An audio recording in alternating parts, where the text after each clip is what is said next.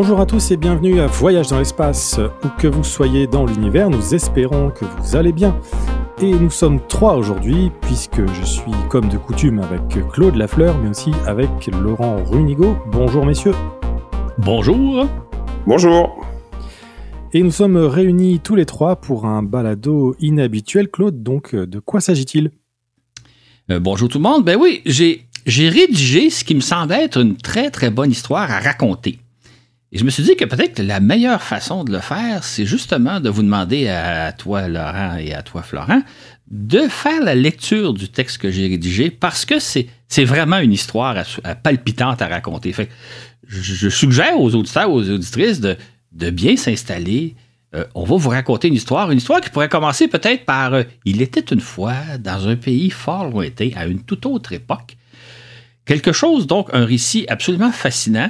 Et euh, donc, ça va être plus Laurent et Florent qui vont vous faire la lecture. Et à la fin, je vais revenir. On va avoir une petite discussion sur la conclusion de ce balado. Laurent et moi allons donc procéder à la lecture de Werner von Braun, L'époque allemande. Et en fin de balado, Claude nous reviendra pour faire une petite discussion, c'est ça Claude? Exactement, tout à fait. Il y a 111 ans naissait Werner von Braun, l'un des fondateurs de l'astronautique. Il est né dans un contexte très particulier et a traversé l'une des époques les plus troubles de l'histoire, une époque qui n'a rien à voir avec celle d'aujourd'hui. Von Braun, c'est un petit garçon issu de la noblesse prussienne qui a très vite rêvé d'aller dans l'espace. Mais pour y parvenir, il a dû traverser deux guerres, l'effondrement économique et social de son pays, changer de pays avec la réputation d'être un criminel de guerre, croisant au passage plus d'une fois Adolf Hitler puis le président Kennedy. Surtout, il a fait preuve d'un entêtement et d'une audace comme on en voit rarement pour parvenir à réaliser son rêve.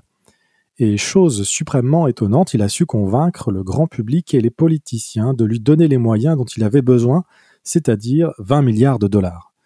Car tout jeune, Von Braun rêvait de décrocher la Lune littéralement, et malgré les mille et un méandres de sa vie, il y parviendra. Néanmoins, sa vie ferait un mauvais scénario de film, car si on avait tourné l'histoire d'un petit garçon né en Prusse au début du XXe siècle et qui amènerait 57 ans plus tard les Américains jusque sur la Lune, cela aurait été un scénario invraisemblable. C'est cette histoire incroyable d'une époque difficilement envisageable de nos jours que nous allons vous raconter. Par un beau jour du printemps de 1912, le 23 mars, naît un garçon dans la petite ville de Wirsitz, située au royaume de Prusse, ville qui aujourd'hui se trouve en Pologne. Ce petit garçon fut baptisé Werner Magnus Maximilian Freiherr von Braun. Il est de famille noble, d'où le von Braun, touche de noblesse qui lui sera utile. Son père est ministre de l'Agriculture de la République de Weimar. Sa mère descend de Philippe III de France, de Valdemar I du Danemark, de Robert III d'Écosse et d'Édouard III d'Angleterre.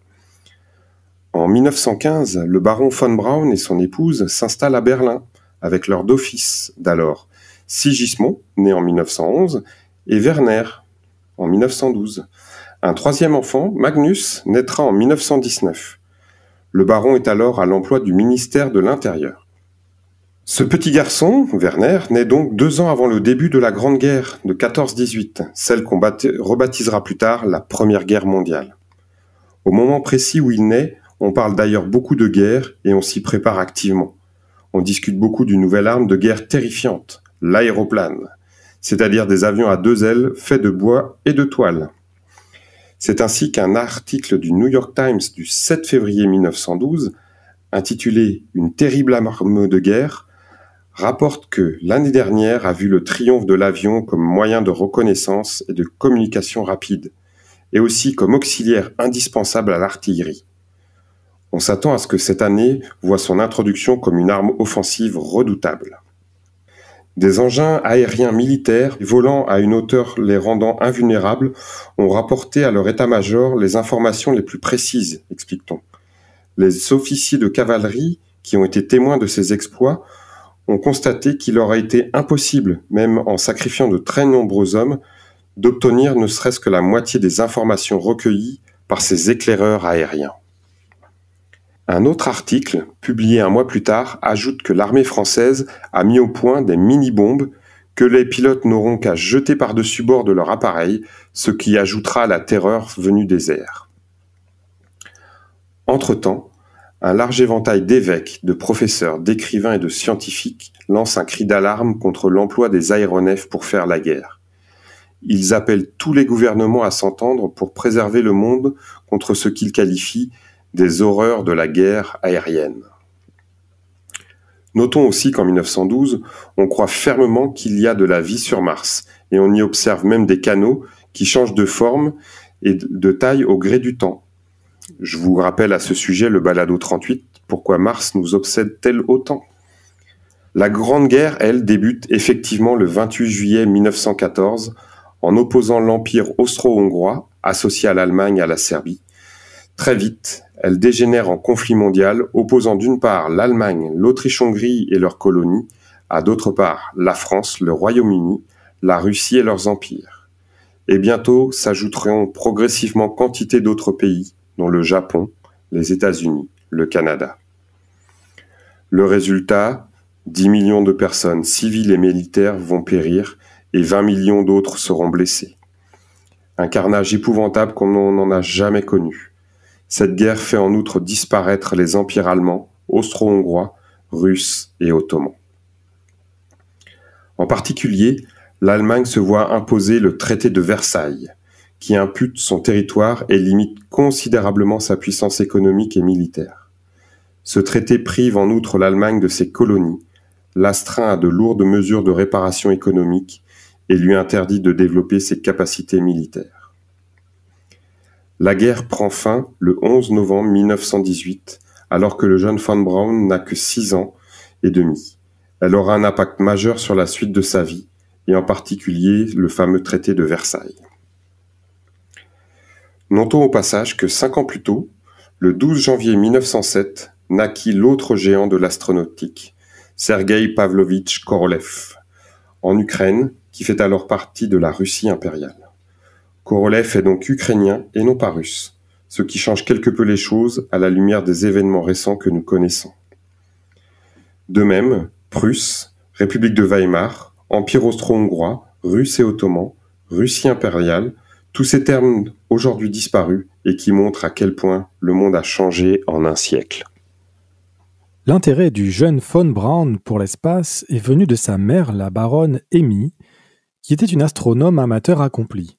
Elle a nourri la curiosité de son fils sans pour autant insister, raconte Eric Berghaus, biographe et ami personnel de Werner von Braun.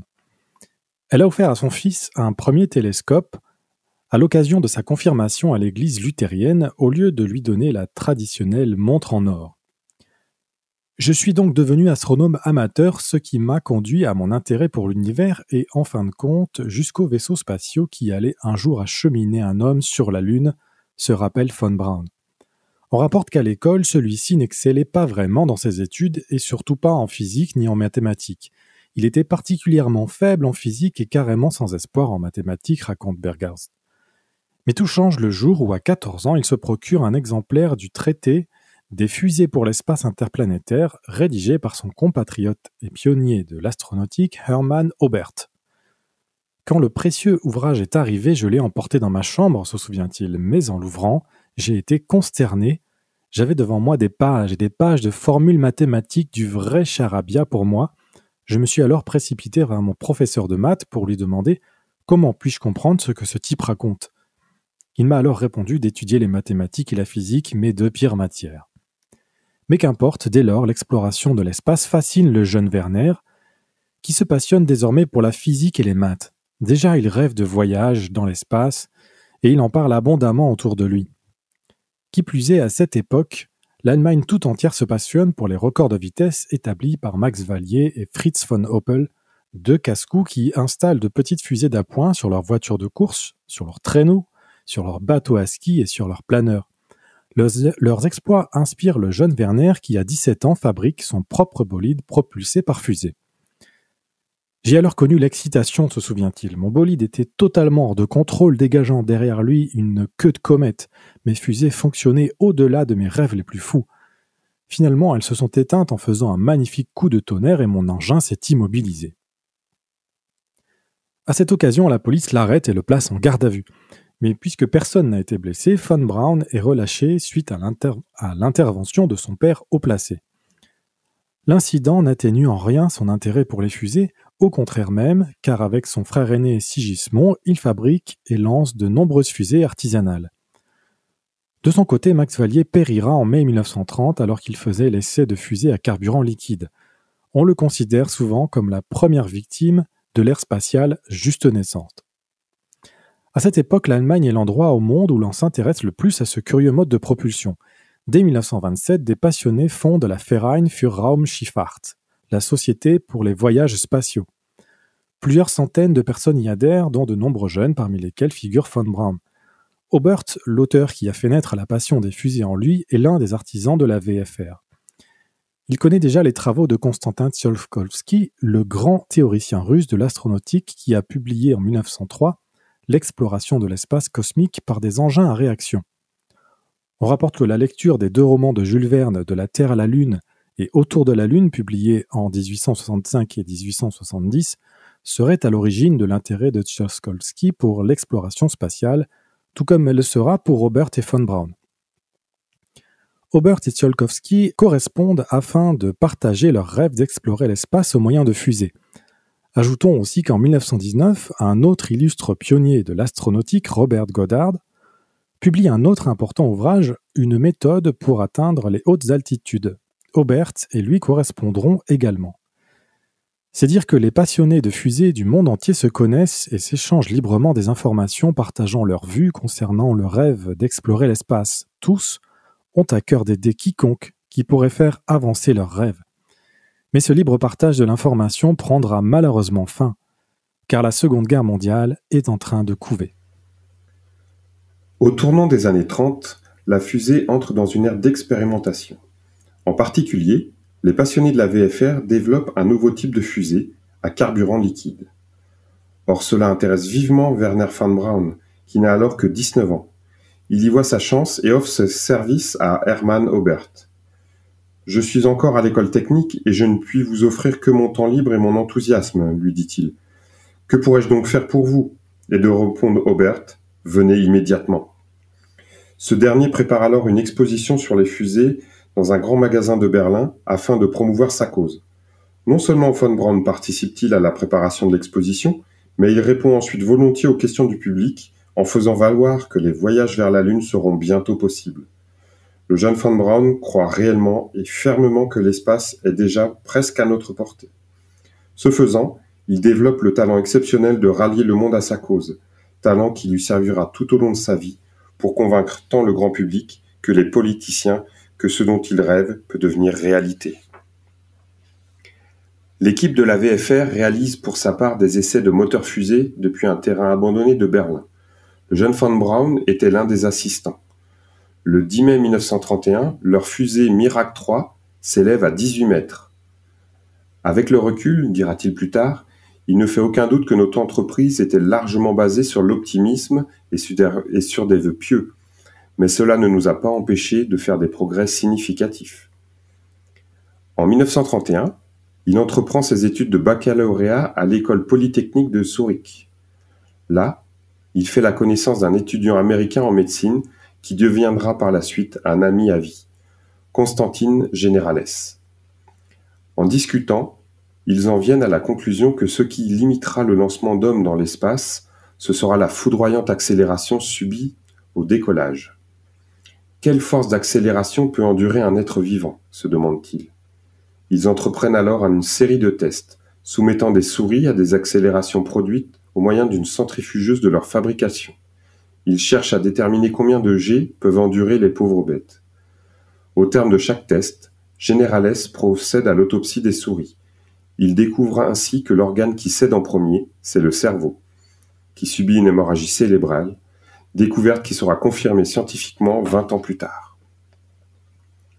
Au printemps de 1932, von Braun est de retour à Berlin, avec en poche son baccalauréat en génie aéronautique. Il réalise cependant que pour bien comprendre toutes les facettes des vols spatiaux, il doit aussi maîtriser la physique et la chimie. Il s'inscrit donc au doctorat à l'université de Berlin. Parallèlement, il met sur pied sa propre petite équipe d'expérimentation grâce à une bourse de recherche obtenue de l'armée allemande. Celle-ci s'intéresse de plus en plus aux fusées, car la conception de nouvelles armes conventionnelles, avions, chars d'assaut, canons et autres systèmes d'artillerie, lui est interdite en vertu du traité de Versailles. Or, les auteurs de ce traité n'ont pas envisagé que la fusée pourrait un jour devenir une arme de guerre redoutable, une faille dans laquelle s'engouffre l'armée allemande. De même, les travaux de la VFR attirent également l'attention de l'armée. Au sein de ce groupe d'enthousiastes s'ouvre alors un intense débat.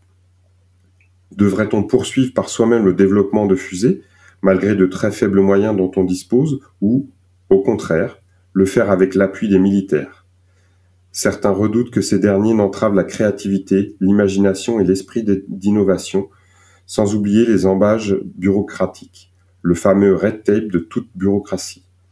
Von Braun est plutôt d'avis que, dans les circonstances, les fonds et les installations militaires sont la seule approche pratique pour poursuivre leurs rêves. En 1934, alors âgé de 22 ans, il obtient son doctorat en physique. Sa thèse traite de divers aspects théoriques et expérimentaux des moteurs fusées, mais elle contient tant d'avancées pratiques qu'elle est rapidement classée top secret. Ce sont là les débuts d'une longue association qui met von Braun sur la voie du développement de nombreux missiles pour le compte des forces armées, d'abord allemandes, puis éventuellement américaines. Soulignons qu'entre-temps, l'Allemagne traverse une terrible période de tourments économiques et sociaux. Les conditions imposées par le traité de Versailles rendent pratiquement impossible la vie et acculent le pays à la ruine. En 1932, le taux de chômage dépasse les 30%. Le pays souffre simultanément de déflation et l'anarchie politique. Alors s'effondrent une à une ces institutions démocratiques. Et comme chacun sait, un homme saura en tirer profit. De nombreux Allemands, de plus en plus inquiets, étant poussés dans les bras d'Adolf Hitler, qui dirige le Parti national-socialiste, le parti nazi. C'est ainsi qu'à l'été de 1932, à la, faveur de nombreux ratés électoraux, Hitler prend la tête du pays.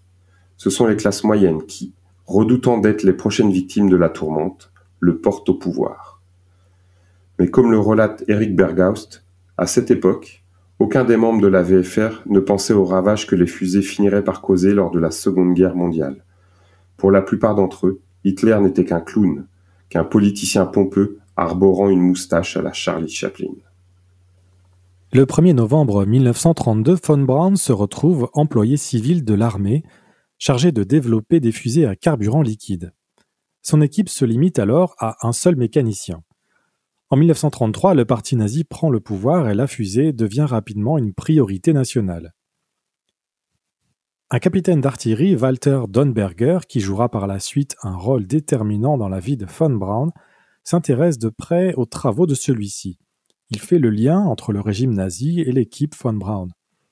Dès lors, le gouvernement allemand finance l'expérimentation sur banc d'essai de moteurs fusées. En décembre 1934, deux fusées A2 de 740 kg sont lancées depuis une île en mer du Nord. Elles dépassent les 2 km d'altitude et sont de ce fait considérées comme un franc succès par l'armée. Cette réussite donne une impulsion considérable aux travaux de l'équipe de Von Braun. Toutefois, les ennuis techniques s'accumulent. Explosion à l'allumage des moteurs, tuyauterie qui gèle, les carburants liquides étant très froids, Incendies dans les conduits les câbles, problèmes de contrôle en vol des fusées et nombreux autres dysfonctionnements. En 1936, l'équipe de Von Braun compte désormais 80 personnes. Elle met au point la fusée A3 de 7 mètres de haut, qui devait être capable d'atteindre des vitesses supersoniques. Cependant, à l'été 1937, 3 A3 ratent leur lancement depuis une petite île de la Baltique. Puis les essais en vol effectués en décembre se passent mal. Le système de guidage de la fusée ne parvient pas à faire ne parvient pas à faire face au vent violent qui souffle à cette époque de l'année. En fin de compte, Von Braun et son équipe découvrent que s'il est relativement facile de concevoir de petites fusées, c'est une toute autre affaire que de mettre au point des fusées capables d'acheminer d'intéressantes charges sur de longues distances. L'accès à l'espace ne semble pas aussi facile que prévu. Par ailleurs, cette équipe a désormais besoin de beaucoup plus d'espace pour passer à l'étape suivante, la conception d'une arme de guerre un missile capable d'expédier une bombe à 300 km de distance. Il s'agit du projet A4 qui sera funestement connu sous l'appellation V2. Étonnamment, c'est à la suggestion de la mère de von Braun que sera décidé où sera situé le grand centre d'essai de Pennemunde. C'est ainsi qu'à l'occasion des fêtes de Noël 1935, von Braun se rend dans sa famille. Il parle des nouvelles perspectives, ajoutant que son équipe est à la recherche d'un site à partir duquel elle pourra lancer des fusées qui parcourront des centaines de kilomètres. Pourquoi ne jetteriez-vous pas un coup d'œil à Pennemunde suggère sa mère. Votre grand-père avait l'habitude d'aller y chasser le canard. Ce qui fut suggéré devint alors réalité. Pennemunde se trouve à 250 km au nord de Berlin sur l'île de Usedom, le long de la côte de la mer Baltique. Il faudra deux ans pour construire de vastes installations qui accommoderont plus de 2000 scientifiques et ingénieurs, ainsi que 4000 techniciens et ouvriers. On peut dire qu'il s'agit de la première base spatiale au monde, même si sa vocation est purement militaire. Au jour de son 27e anniversaire, le 23 mars 1939, von Braun rencontre pour la première fois Adolf Hitler. Sa première impression est que le Führer est un homme énergique, au visage bronzé et qui se déplace nerveusement. Par contre, il ne semble guère s'intéresser aux fusées. Walter Donberger est sur place pour accueillir ce visiteur de marque et sa suite. Auparavant, réalisant que l'intérêt d'Hitler pour les fusées se limitera sans aucun doute à qu'à leur potentiel militaire, il enjoint von Braun de ne souffler aucun mot à propos d'un quelconque projet spatial. Il s'agissait de faire valoir que son équipe se consacre uniquement à des projets utiles aux efforts de guerre, en l'occurrence à la conception de missiles capables d'expédier de grosses charges sur de longues distances. Rien de plus. L'équipe von Braun commence par effectuer devant Hitler deux allumages de moteurs fusées sur banc d'essai. Le Führer ne se trouve alors qu'à quelques mètres seulement protégé uniquement par un mur en rondin blindé. S'il avait fallu que l'un ou l'autre de ces moteurs fusées n'explose ce jour-là, l'histoire du XXe siècle aurait pu être tout autre. Hélas, tout se déroule sans problème. Étant habitué aux démonstrations de gros canons et de tirs d'artillerie bruyants, Hitler n'est guère impressionné. Il ne dit mot. Ensuite, von Braun lui explique en long et en large la mécanique de la fusée, sur laquelle son équipe travaille, lui montrant sur schéma l'enchevêtrement complexe de tuyauteries, de valves, de pompes, de moteurs, de réservoirs. Hitler prête une oreille attentive à chaque détail. Mais au bout d'un moment, il se détourne de la fusée en secouant la tête. Et toujours il ne dit mot. Il était évident pour von Braun qu'Hitler ne pensait pas grand bien du missile en question. Mais avant de partir, Hitler lui adresse une question. Je ne sais toujours pas ce, ce qui fait voler une fusée à propergol liquide. Pourquoi avez-vous besoin de deux réservoirs et de deux carburants différents? Von Braun le regarde médusé. Il venait d'expliquer en détail la complexité d'un missile, en supposant qu'Hitler connaissait au moins les principes fondamentaux de la fusée. Mais il n'en était rien. En prenant congé, Hitler serre la main de von Braun et de Dornberger, Berger, prononçant quelques mots de remerciement. Von Braun réalise une fois de plus que la route vers l'espace sera longue, et certainement remplie d'embûches hors de sa portée. Il faudra d'ailleurs trois ans pour que son équipe parvienne à mettre au point la fusée A4, alias le missile V2. Des années d'expérimentation et de tests ponctuées de nombreux échecs et de revirements. Entre-temps, à l'automne de 1939, l'Allemagne déclenche la Seconde Guerre mondiale et elle a de plus en plus besoin d'armes efficaces, dont les missiles à longue portée promis par Dornberger. Le 3 octobre 1942, l'équipe von Braun parvient enfin à lancer avec succès un premier V2. Ce jour-là, Dornberger lance à von Braun Vous rendez-vous compte de ce que nous venons d'accomplir aujourd'hui? Aujourd'hui, c'est la naissance des vaisseaux spatiaux. Le missile V2 est un engin impressionnant. Aujourd'hui encore, lorsqu'on se tient à proximité de l'un de ces missiles, il y en a dans différents musées du monde, on est impressionné. Un V2 pèse 12 tonnes et demie, mesure 14 mètres de haut, peut atteindre cinq fois la vitesse du son, emportant avec lui une charge explosive de 800 kg à 300 km de distance. 5000 exemplaires seront tirés entre 1944 et 1945 contre les populations civiles, principalement du Royaume-Uni et de Belgique. Les innovations technologiques que renferme cette fusée révolutionnaire inspireront par la suite et durant longtemps la conception de missiles et fusées russes et américaines. Les V2, sont en effet le prédécesseur des fusées à propergol liquide à longue portée d'aujourd'hui. Cependant, Au moment où ils voient s'envoler leur premier A4, Dornberger et von Braun ignorent qu'il leur faudra encore 15 ans et un jour pour que leurs rêves deviennent réalité. C'est en effet le 4 octobre 1957 que s'amorcera l'ère spatiale, et ce, grâce à un illustre ingénieur inconnu d'origine ukrainienne, Sergei Korolev. Mais pour le moment, nous sommes en pleine guerre mondiale. Durant la nuit du 17 au 18 août 1943, la Royal Air Force britannique tente d'anéantir la base de Peenemünde. Cette mission a même pour but premier d'éliminer les scientifiques qui s'y trouvent. Or jusqu'à présent, les forces aériennes britanniques n'ont jamais cherché à s'en prendre aux civils comme tels, leur cible étant toujours des bâtiments, des usines, des ponts, des chantiers maritimes, etc. Détruisez les scientifiques, lance le commandant de l'opération aux 4000 aviateurs de la RAF. Si vous n'y parvenez pas ce soir, poursuit-il, vous devrez recommencer demain soir, puis la nuit suivante, encore et encore, jusqu'à ce que vous les ayez éliminés. Cette nuit-là, la lune est pleine au-dessus de Peenemünde, condition idéale pour effectuer un bombardement destructeur. La stratégie de la RAF consiste d'abord à dépêcher une escadrille de chasseurs bombardiers pour s'attaquer à Berlin, pendant que la grande offensive sera menée par 571 bombardiers sur Peenemünde. Comme prévu, le commandement allemand repère le raid aérien sur Berlin et y dépêche tous ses chasseurs disponibles, soit 203. Entre-temps, les 571 bombardiers de la RAF s'approchent à basse altitude de leur cible. À minuit 17 le 18 août, et alors que de violents combats font rage au-dessus de Berlin, les autres bombardiers commencent à larguer leurs bombes sur les quartiers d'habitation de Peenemünde, présumés être les résidences des scientifiques nazis. J'avais passé une agréable soirée aux messes des officiers en compagnie de Von Braun et autres, racontera plus tard Walter Donberger. Celui-ci quitte vers 23h30 pour réintégrer ses quartiers. Peu après, les sirènes avertissant d'un raid aérien se mettent à hurler. Mais personne ne s'en inquiète outre mesure puisque les bombardiers alliés ont l'habitude de survoler cette base militaire presque chaque nuit, en route vers des cibles plus au sud. Dornberger se met donc au lit comme si de rien n'était. Mais cette fois, il n'est pas encore endormi que les bombes se mettent à pleuvoir. Les vitres éclatent autour de moi et je me rhabille en vitesse, raconte-t-il. Puis les tuiles de la toiture s'abattent sur le sol. Pas de temps à perdre, courant aux abris. Une fois dehors, il entend un gros bang, toutes les vitres explosent, des bombes tombent partout autour de lui. Parvenu à l'abri, il y retrouve von Braun. Mais que se passe-t-il donc demande Donberger. Cette fois, ils sont vraiment venus nous chercher, répond Von Braun.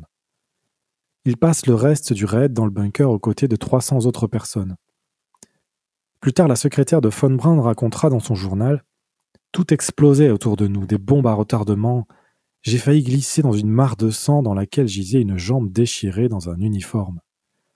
Étonnamment, Von Braun l'invite à sauver les documents secrets. Le bâtiment qui abrite leur bureau est sur le point de s'effondrer. Le professeur me saisit la main, raconte-t-elle, et nous entrons prudemment. Le bâtiment est en flammes.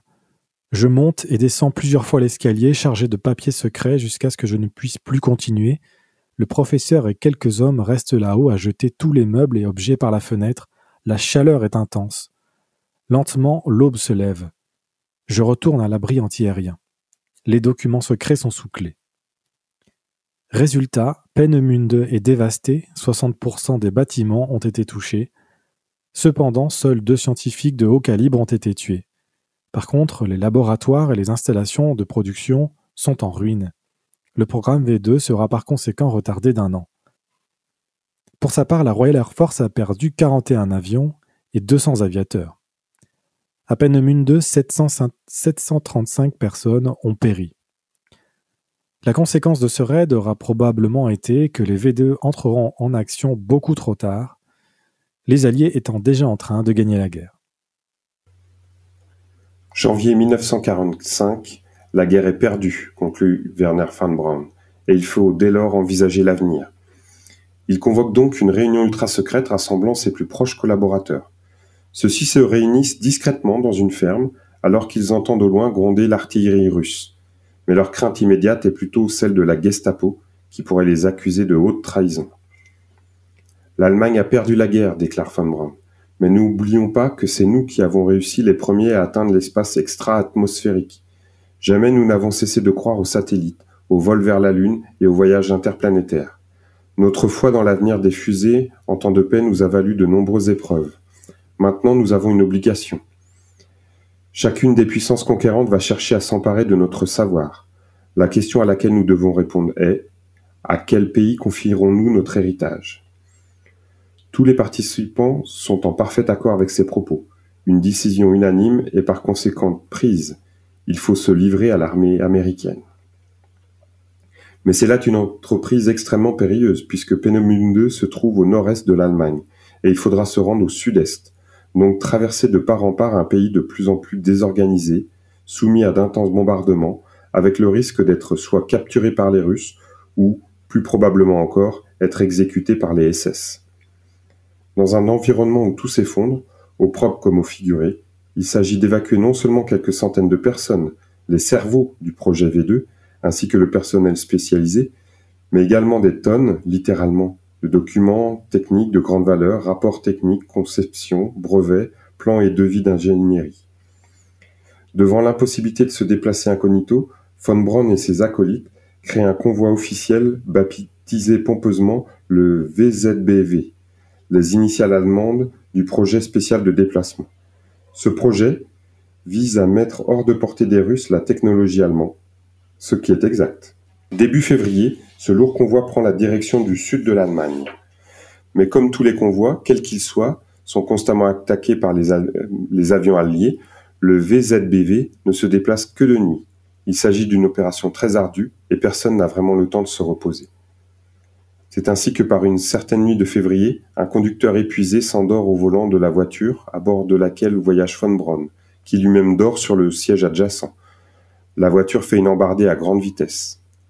Quelques jours plus tard, von Braun se réveille dans un lit d'hôpital avec des échymoses, des coupures, mais surtout avec une épaule cassée et son bras gauche brisé en deux endroits. Il est véritablement mal en point. Normalement, son état exigerait plusieurs semaines d'hospitalisation. Hélas, pas une seule journée à perdre. Il est vital qu'il soit rapidement évacué vers le sud. Début mars, l'armée soviétique entre dans Peenemünde et se rapproche de Berlin. Les Soviétiques cherchent eux aussi à s'emparer de von Braun et de ses meilleurs scientifiques et techniciens. La capture de la base militaire marque donc un jalon important pour eux. Mais hélas, ils la trouvent vidée de l'essentiel de son contenu. De leur côté, les troupes nazies reçoivent l'ordre d'abattre les savants de Peenemünde afin d'empêcher leur capture par les Alliés. Cependant, les événements se bousculent si rapidement qu'elles n'auront pas le temps d'exécuter cet ordre. Mais malheureusement pour nous, L'armée américaine était encore très loin, se rappelle Von Braun, et au fil des semaines, notre situation devenait de plus en plus désespérée. Nous manquions de tout. Puis, le 30 avril 1945, Hitler se suicide. Peu après, l'armistice est proclamé, fin de la Seconde Guerre mondiale. Alors partout à travers l'Allemagne, c'est le sauf qui peut. En particulier, tous redoutent l'arrivée des soldats russes. Tous savent que, quelques années auparavant, alors que l'armée allemande envahissait l'Union soviétique, elle y a commis des atrocités. L'heure de la vengeance vient de sonner. Pour cette raison, nombreux sont ceux et celles qui cherchent à rejoindre les Américains, qui eux n'ont souffert d'aucune atrocité allemande commise sur leur territoire. Le convoi de la VZBV parvient finalement à s'installer au sud de Munich, à portée, espère-t-il, des forces américaines. Nous avons attendu trois ou quatre jours dans un paisible hôtel de ski de se rappeler von Braun. Puis nous avons décidé de prendre les devants et d'établir le contact avec l'armée américaine. Au sein de groupe, celui qui parle le mieux l'anglais, c'est Magnus, le frère cadet de von Braun. Nous l'avons donc envoyé à bicyclette à la rencontre d'une garnison américaine stationnée pas très loin de nous, afin d'organiser notre reddition. Quelques heures plus tard, Magnus est de retour. C'est arrangé, déclare-t-il sur un ton neutre. J'ai des laissés-passer pour six voitures. Ils envoient une escorte pour nous conduire jusqu'à leur service de renseignement. C'est la fête, la libération. Von Braun insiste toutefois auprès de son frère. Comment ça s'est réellement passé demande-t-il. Savent-ils tous que nous sommes de Peenemünde? Les premiers gardes que j'ai rencontrés n'en savaient rien, bien sûr, répond Magnus. Mais ils ont téléphoné à leur quartier général et ces types-là semblaient avoir des instructions précises à notre sujet. En effet, avant même la fin des hostilités, les Américains avaient dépêché une équipe d'élite chargée de rapatrier les savants de Peenemünde et tout particulièrement Van Braun lui-même. Il s'agit de l'opération Paperclip, du nom des trombones dont on se sert pour attacher des feuilles. Une opération conçue pour rassembler le maximum de personnel scientifique et d'équipement pour un éventuel transfert vers les États-Unis. C'est dire que déjà von Braun est bien connu, sa réputation l'ayant précédé. Il est par conséquent accueilli avec curiosité. C'est donc lui le grand savant qui a mis au point les terribles missiles allemands, chuchote-t-on sur son passage. Il intrigue aussi par sa jeunesse. Il n'a alors que trente-quatre ans. Si je n'avais pas su qui il était, j'aurais pensé qu'il s'agissait d'un junior, observe-t-on. De son côté, Von Braun se montre dès le départ très cordial, extrêmement jovial. Il traite les soldats avec gentillesse, se faisant photographier avec eux. Malgré son bras gauche cassé et tenu raide devant lui dans un plâtre, il pose tout souriant avec une foule de soldats. Sur ses photos, il rayonne. Il serre des mains, se conduisant comme une célébrité plutôt que comme un prisonnier de guerre. Ce sont là des traits de personnalité naturelle dont il tirera profit tout au long de sa vie. À l'été de 1945, Von Braun et une centaine de ses plus proches collaborateurs, 118 sur les 500 qui ont fui Peenemünde, sont transférés aux États-Unis afin d'entreprendre un tout nouveau chapitre de leur existence. Cet épisode, aussi surprenant que celui-ci, fera l'objet du prochain balado. Étonnamment, à l'époque, on balait sous le tapis et sans hésiter le fait que ces hommes ont conçu de terribles machines de guerre au profit du régime nazi d'Hitler. En pratique, on passe vite l'éponge puisqu'à peine la Seconde Guerre mondiale terminée, on s'affaire déjà à la suivante. La guerre froide qui opposera l'Est à l'Ouest, le camp soviétique au camp occidental. Et autant l'un que l'autre a besoin du savoir allemand pour développer la prochaine génération d'armes de guerre, les missiles intercontinentaux contre lesquels il n'existera aucun moyen de défense. Pour chacun, c'est littéralement une question de survie de la nation. C'est ainsi qu'à peine, peine Munde conquis par les Russes, ceux-ci y dépêchent certains de leurs meilleurs savants, dont Korolev, afin de glaner ce qui peut l'être encore. Les Russes sont surpris et ravis de découvrir dans les décombres un exemplaire de l'exploration de l'espace cosmique par des engins à réaction, l'œuvre maîtresse de Tsiolkovsky, abondamment annoté par von Braun lui-même. La question qui est donc rapidement évacuée à l'époque, mais qui ressuscitera ces dernières années, est doit-on prendre en compte le passé nazi de von Braun?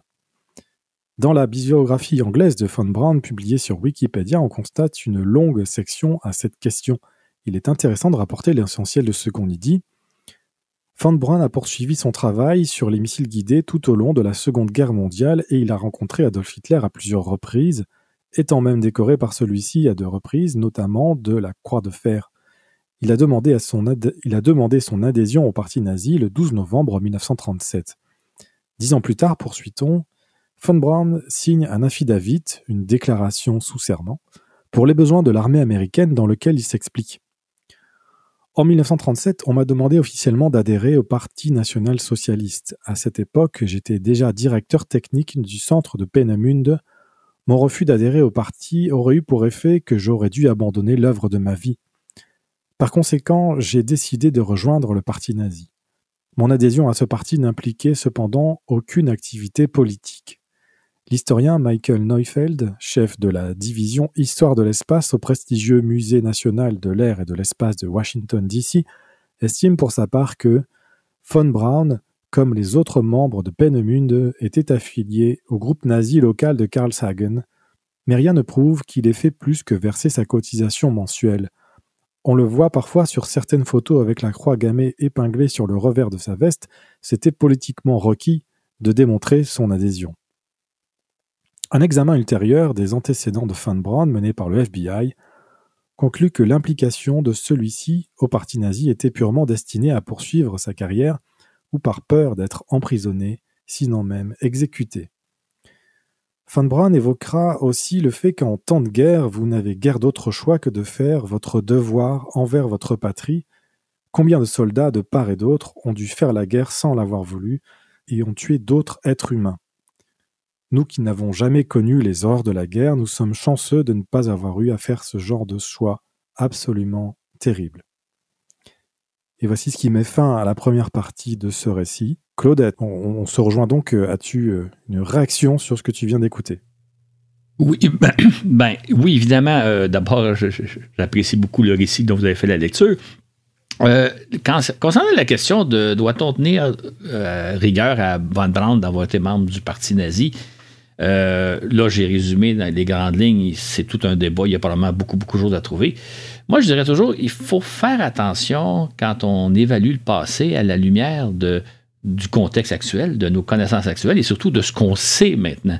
Euh, en présence de la guerre, il se passe des choses dont on ne peut pas imaginer puisqu'on n'a pas vécu. Je pourrais, je pourrais même citer un peu l'exemple de mon père. Mon père a participé à la Deuxième Guerre mondiale. Il était dans les troupes de soutien.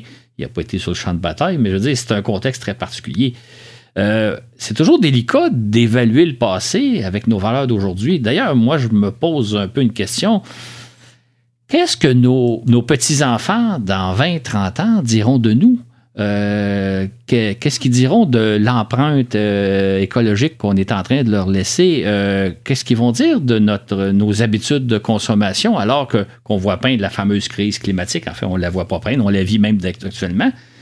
Qu'est-ce que nos petits-enfants vont dire sur nos habitudes de consommation, sur notre consommation de pétrole, sur le fait qu'on prend souvent l'avion pour aller faire des voyages? on le sait pourtant qu'on est dans une situation délicate, qu'il y a les changements climatiques, qu'on est en train de réchauffer l'atmosphère de la planète.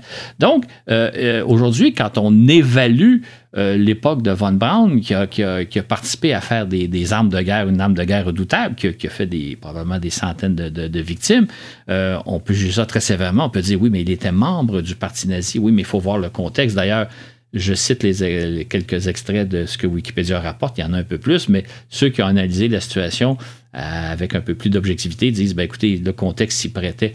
Donc, euh, tout simplement pour dire que on vit un peu aujourd'hui dans une culture où on juge le passé très sévèrement. Euh, euh, on, a parlé, de, le balado précédent, c'était sur le télescope James Webb. Certains contestent certaines caractéristiques du James Webb en question, de, l'administrateur de la NASA, mais il faut le situer dans son contexte. Donc, moi, j'invite les gens à faire très attention à dire euh, il faut balayer l'œuvre de quelqu'un parce qu'il y a eu des certains comportements qui sont aujourd'hui irrépréhensibles. Il y a des choses qui ne se font plus aujourd'hui qui se faisaient à l'époque. Donc, faisons attention avant de juger le passé parce qu'un jour, ça pourrait être notre tour aussi d'être jugé très sévèrement selon nos comportements actuels.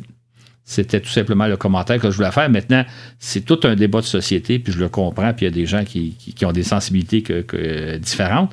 Mais faisons toujours attention simplement avant d'évaluer le passé à la lumière de ce que nous, nous savons aujourd'hui et de nos critères. Tant mieux d'ailleurs, hein, notre, société aujourd'hui rejette certaines choses, certains comportements qui ne sont plus acceptables. C'est un progrès. Mais justement, le progrès implique que dans le passé, on a eu des comportements possiblement inacceptables et il faut, les accepter. Il ne faut pas balayer du revers de la main. Moi, j'avoue que je suis toujours un peu horrifié quand j'entends parler que Von Braun, c'est un nazi. Von Braun, c'est pas un nazi, c'est un ingénieur de génie qui a mis au point une fusée qui nous a permis d'aller dans l'espace. D'ailleurs, on va en parler de son œuvre dans la deuxième partie. dans deux semaines, il y aura le balado. On va raconter l'aventure américaine de Von Braun. Et vous allez voir que c'est une aventure tout aussi, moins dramatique, mais tout aussi palpitante que celle qu'on vient de, survoler aujourd'hui. Merci à toi, Claude, pour, euh, pour cette première partie. C'est tout à fait passionnant. Hâte d'avoir la deuxième. Ça a été un plaisir. Laurent, euh, je pense que tu avais une suggestion à faire aux auditeurs qui voudraient peut-être voir un autre angle intéressant d'histoire, si je ne m'abuse. Oui, c'est ça. Si jamais euh, certains connaissent peut-être, il y a un très beau film de Joe Johnston qui est paru en 99-2000 qui s'appelle Ciel d'octobre, qui est inspiré de la vie d'un ingénieur de la NASA qui s'appelle Homer Ickham et qui avait une correspondance euh, quand il était adolescent avec Werner von Braun. Et euh, ce, ce, cet ingénieur, enfin ce futur ingénieur, lui, sa passion, c'était les fusées. Donc, euh, il a créé les fusées, etc. Euh, bah, dans son coin avec des copains à lui et tout. Et ce film retrace son histoire avec un petit fil rouge sur Werner von Braun. Donc, si vous l'avez pas vu, ben, vous pouvez le trouver, je pense, en VOD un peu partout. J'ai pas vu le film, mais je trouve ça intéressant parce que ce que tu me disais avant d'entrer en ondes, c'est une vraie histoire. Et on peut faire un parallèle intéressant. Euh, on racontait au début du balado que des gens comme Cholkowski, Von Braun, Aubert et autres ont été inspirés par les romans de Jules Verne. Là, on a l'histoire d'un jeune qui, euh, dans les années 60-70, a été inspiré par Werner Von Braun. Et aujourd'hui, ben, il y a peut-être des gens qui sont inspirés par le balado qu'on vient de faire. Donc, le passé est intéressant parce que ça amène des gens, à, ça inspire des gens à aller un peu plus loin. Et Verne, on un jour, il faudrait presque en parler, Verne a eu un impact très important sur la suite des événements tout simplement en, en écrivant deux romans de science-fiction dans les années 1865-70. D'ailleurs, c'est intéressant, Jules Verne a écrit son roman exactement un siècle avant qu'on conquiert la Lune. Donc, euh, il, y a un passage que fait Von Brand a été influencé par les gens du passé et lui-même a influencé des gens qui sont devenus des ingénieurs d'Elsa parce que l'histoire dont tu parles est une véritable histoire. Le personnage existe réellement. Tout à fait. Il est encore en vie d'ailleurs. C'est un, un auteur de science-fiction américain maintenant. C'est là-dessus qu'on conclut le balado. En tout cas, j'espère que les auditeurs ont apprécié. Euh, moi, quand je l'ai rédigé, ça a fait une très bonne histoire et j'ai pensé que la meilleure façon de la rendre, c'était euh, via la lecture de Laurent et de Florent.